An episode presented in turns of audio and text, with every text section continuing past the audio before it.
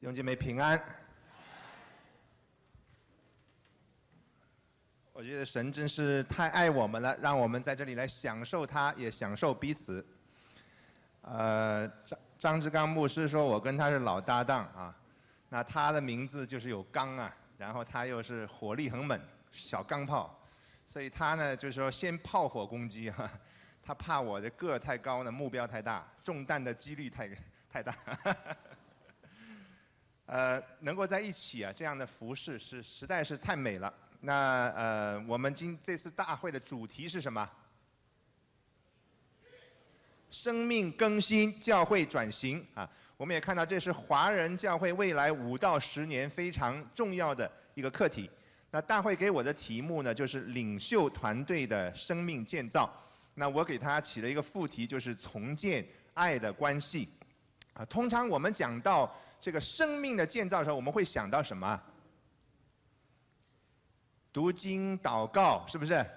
灵修啊，门徒训练、追求圣洁啊，操练我们的品格、进食等等啊。那么呃，这里讲的是重建爱的关系，是指什么呢？啊，是跟谁重建这个爱的关系呢？那我想希望能够说，当我们这堂结束的时候，大家能够明白。啊，首先我们呃来思想一下灵命塑造、生命建造啊，它的定义是什么？其实有很多人呢给这个灵命塑造下过很多的定义哈，但是我呢就选择一个比较简单的，因为我这人比较喜欢简单哈。那呃，他的讲到这个灵命塑造有四个方面，首先呢，它是一个过程，灵命塑造是一个过程。那这个过程中做什么呢？就是我们自己的生命被塑造成为啊，有一个塑造的一个过程。那么这个成为什么呢？第三部分就是基督的样式，让我们的生命能够被塑造成为基督的样式，灵命塑造啊。那很多时候呢，我们灵命塑造停留在这个部分，但是我很喜欢这个定义的，就是它不停在这里啊，它还有第四个部分，就是为了他人的益处啊。灵命的塑造不是摆在那里很好看，啊，而是为了荣耀神，为了爱人，为了服侍人，祝福人，使别人得到福音的好处。阿门，阿门啊。那么我们在讲到说团队灵命建造之前呢，首先我们要谈一下个人灵命成长。我们要谈一下个人灵命成长的四个啊阶段，因为如果没有个人灵命的成长呢，也谈不上。团队的灵命塑造，啊，我们看到这个四个凌晨的四个阶段呢，就好像什么？好像这个孔夫子啊，他在走完人生以后，回头总结自己的人生，而看到了一些的里程碑。于是呢，我们就有了什么三十什么而立，四十五十什么知天命啊，六十耳顺。什么七十可以随心所欲而不犯规，大概是这个意思哈。那么有了同样，呃，基督教的先祖圣贤们，他们在自己跟从主走过这个十字架的道路以后，他们也总结出一些经典的属灵的灵程。这个分为四个阶段啊。这个四个阶段呢，就好像浪子他回归与天父重新开始一个相爱的过程。我是这么样的去看。啊，那他第一个阶段呢，就是觉醒期，一个醒悟期。这个阶段讲到这个浪子离开父亲，外出流浪，啊，耗尽了一切，他猛然的醒悟的一个过程。我不知道你读了这个故事，我想很多遍啊。当你想到这个故事的时候，想到这个浪子跟父亲的关系，最使我惊奇的，还不是说这个浪子怎么。能够舍得离开这样一位慈爱的父亲，最使我惊奇的是那个老父亲啊，居然毫不犹豫的就把财产分给了他的儿子。亲爱的弟兄姐妹，如果你是那个父亲的话，你会不会给呀？我是一个父亲哈，我想我不会给他，啊，我不会给他的原因呢？有很多，当然有人说：“哎呀，你看我没死，你还你就已经咒我死了，要分我的财产。”其实不是这个原因，啊，我有很多属灵的原因，我可以不给他，对不对？我可以跟他说，我把这个钱给了你，实际上是什么？害了你。我知道你会挥出去挥霍，你会去这个这个犯罪，对不对？但是出乎所有人意料，耶稣讲这个故事的时候，还好这是耶稣讲，不是我讲。耶稣讲的故事，老父亲怎么样？毫不犹豫就给了他了，啊？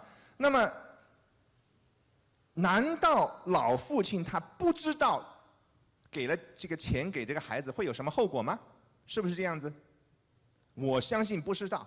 他绝对知道的，但是为什么他还是要给他呢？唯一的答案是什么？没有人说，是因着他对他的爱，这个爱包括了尊重的爱。这个老父亲他知道可以留儿子的身体在身边，但是怎么样啊？留不住他的心。他身体可以在他身边，他的心已经在这个世界上。啊，有一个父亲跟孩子两个人起了争执，啊，真的很大声。然后这个父亲啊，就发现这个孩子，这个这个个子已经比他高了一个头了，哈，声音越来越大，所以他一种威胁感，所以他就跟这孩子说：“你坐下。”啊，这个孩子呢就坐下了。但是这个孩子坐下以后，他讲了一句话，他说：“我人坐下来，我的心还站起来的。”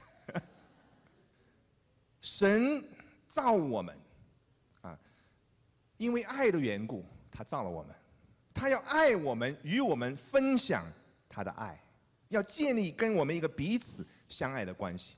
啊，今天早上的诗歌，我觉得就是为我所分享的来预备。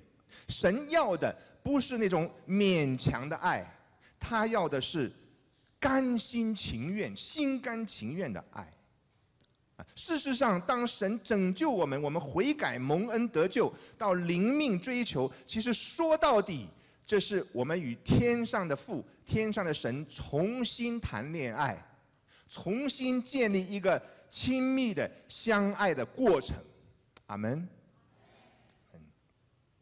灵命的醒悟期好像一个浪子啊，他在流浪过程中碰的头破血流，他突然醒悟过来。好像我们在听福音的当中遇见神，也开始认识真我，就好像以赛亚书啊，以赛亚经历神，看见神坐在高高的宝座上，他的圣洁跟崇高也反照出我们的污秽肮脏。他说：“我是嘴唇不洁的，住在嘴唇不洁的民中。”那么我们也看到，在这个期间呢，我们有一种得安慰感。因为我们知道有一位在天上的爸爸，他在暗中的保守看顾，他赐给我们永生，我们觉得很甘甜，很有安全感。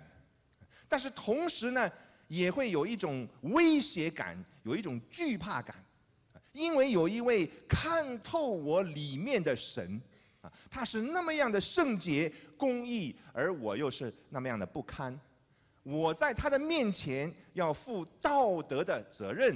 要为他托付我人生的资本，要向他交账的，啊，所以有的人在这个阶段呢，他会反反复复，有的时候醒悟了又沉睡了，但是因为一些的事情，神的怜悯，他又醒悟，啊，那第二个阶段就是所谓的净化期，在我们在读经祷告的当中，逐渐的认识神，明白真理。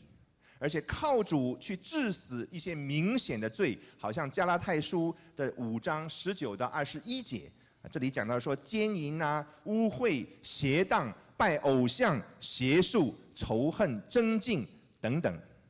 那在这个阶段呢，我们也会学习顺服圣灵的感动啊，有一些不是罪的。但是神让我们顺服的，好像保罗在哥林多前书讲到的吃这个肉的问题啊，我们也去学习顺服神、体恤神，要求别人的益处。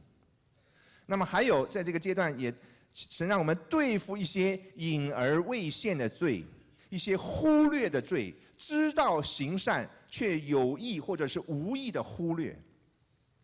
那么也是要重建我们内心深处的依赖感。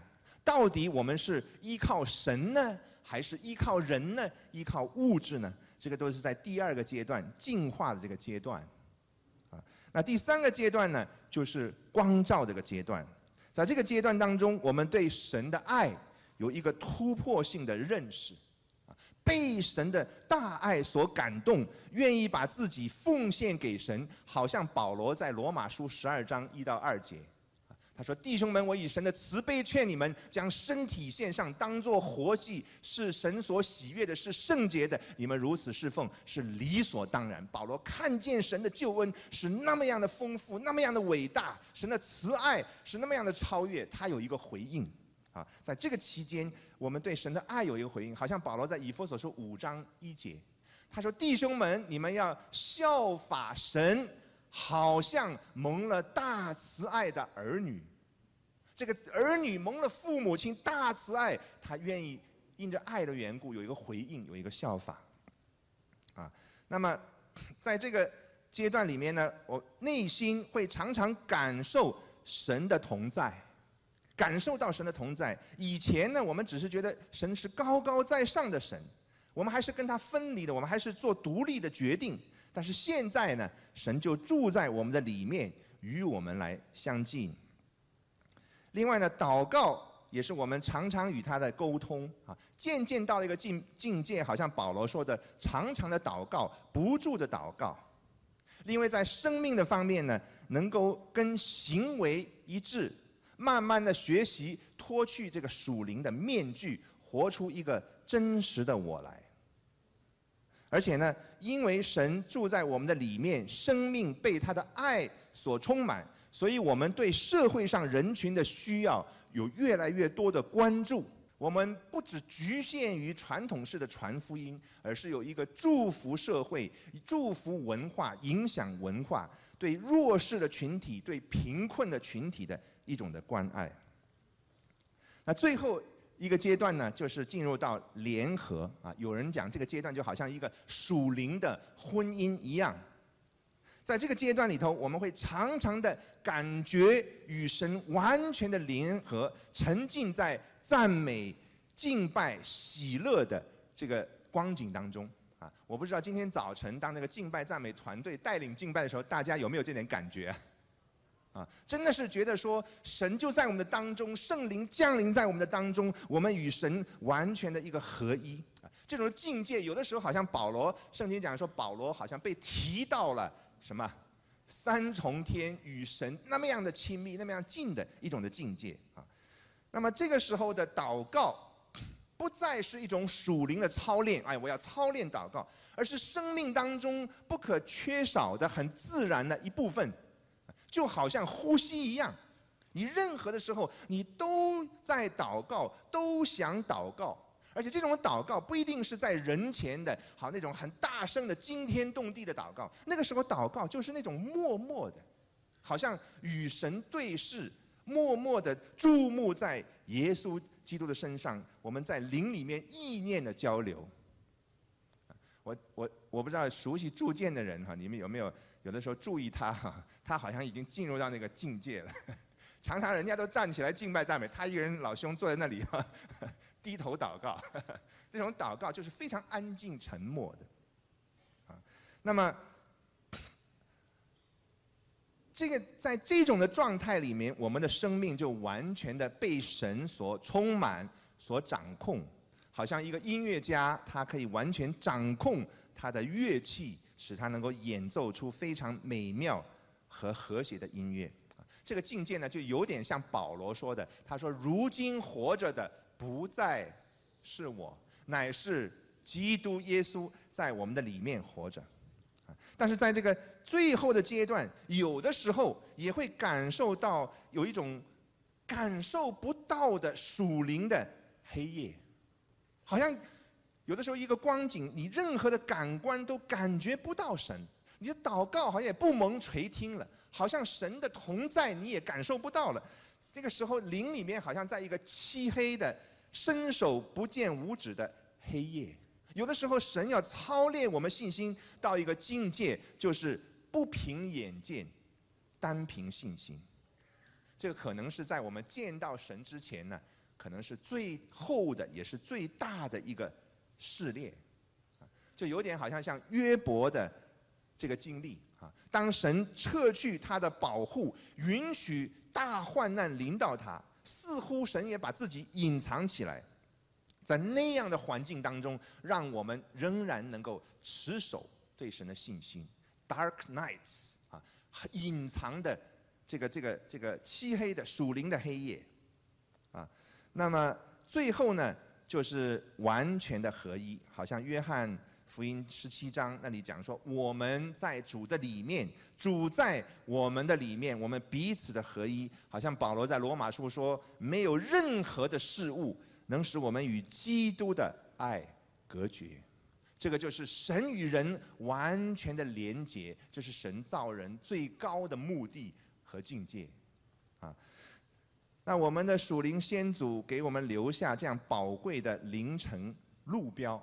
让我们呢，当你追求主的时候，跟从主的时候，有一个目标，有一个方向，有一个路程图，啊，那它带给我们的祝福，就是说帮助我们基本上知道我们下一步是朝什么的方向。